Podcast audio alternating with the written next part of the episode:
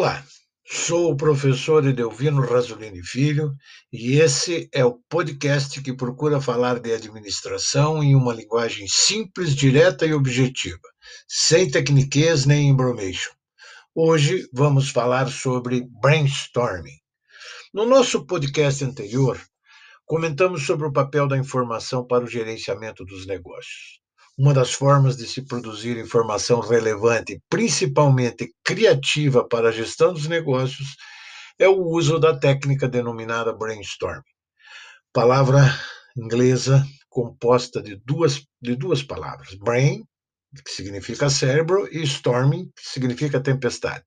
Assim, em bom e genuíno português, sem embromation, tempestade cerebral ou tempestade de ideias ou ainda, de uma forma direta e objetiva, toró de parpite, como se diz no interior do Brasilzão.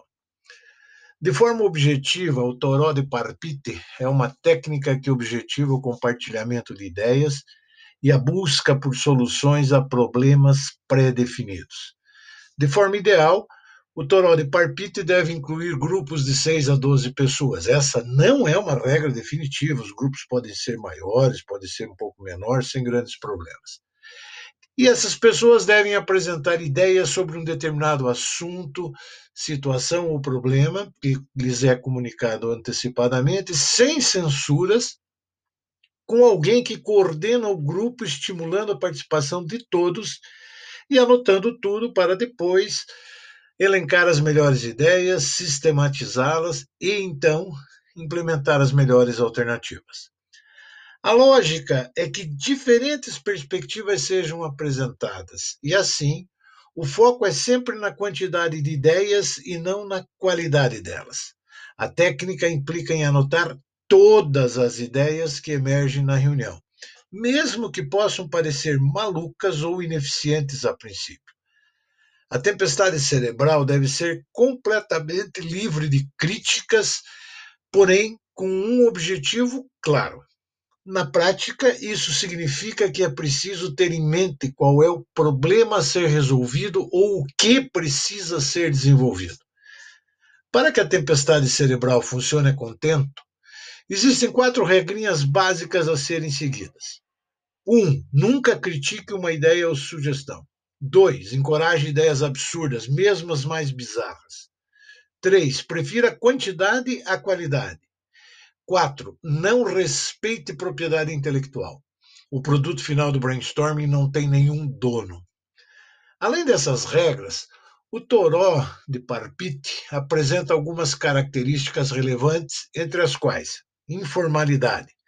A forma de abordagem deve acontecer da maneira mais informal e relaxada possível. Criatividade. A tempestade de ideias precisa encorajar todos os participantes a apresentarem ideias, mesmo que não sejam uma solução, podem ser trabalhadas para se tornarem essas soluções procuradas. Liberdade. Nenhuma ideia apresentada deve ser descartada. Todas precisam ser anotadas e consideradas pelo grupo.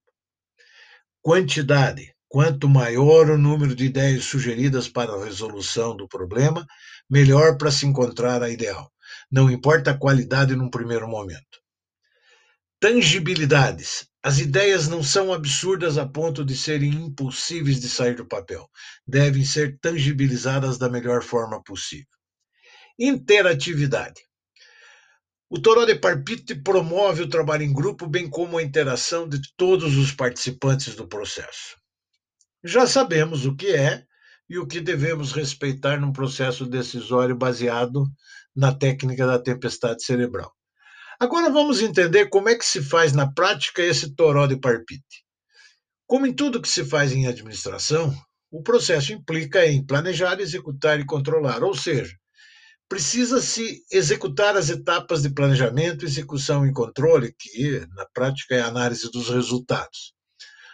O grupo de participantes deve participar de todas essas etapas e não apenas da reunião de tempestade cerebral propriamente dita. Importante lembrar que é preciso existir coordenação do processo para que os resultados sejam bem aproveitados. Assim, é preciso que se defina um tema central, seja para buscar a solução de um problema, ou definir um novo processo, ou um novo produto, ou uma campanha de marketing, enfim, seja para que for, é preciso ter clareza do que se pretende atingir. Uma boa prática é comunicar o tema ou objetivo com antecedência para as pessoas que vão participar do processo, pois assim todos já podem ir pensando no assunto. Depois, é preciso contar com um ambiente agradável e tranquilo para a realização da reunião, em que se quebre o gelo para conseguir um ambiente descontraído em que todos se sintam bem para participar da tempestade cerebral. Como todos foram informados antecipadamente do tema da reunião, inicia-se apresentando o problema que precisa ser solucionado, o que justifica a realização do toró de parpite. Como podem ocorrer discussões a partir das ideias que vão sendo colocadas, o líder da reunião precisa exercer uma boa mediação para evitar acirramento dessas discussões. O importante é sempre manter o foco no problema ao qual se busca solucionar. Assim, o líder precisa manter o dinamismo da reunião e assegurar que todos possam se expressar livremente, o que garante o sucesso do processo. O líder precisa anotar todas as ideias para, ao final, sintetizar o que foi discutido e orientar o processo de escolha da melhor alternativa para resolver o problema. No fundo, o toró de parpita é uma técnica para tomada de decisão coletiva.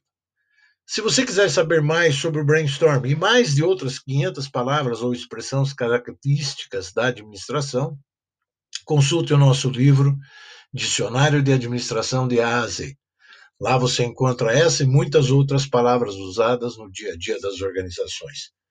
Com isso, chegamos ao final de mais um podcast e quero desejar a todos os meus ouvintes sucesso pessoal e profissional sempre.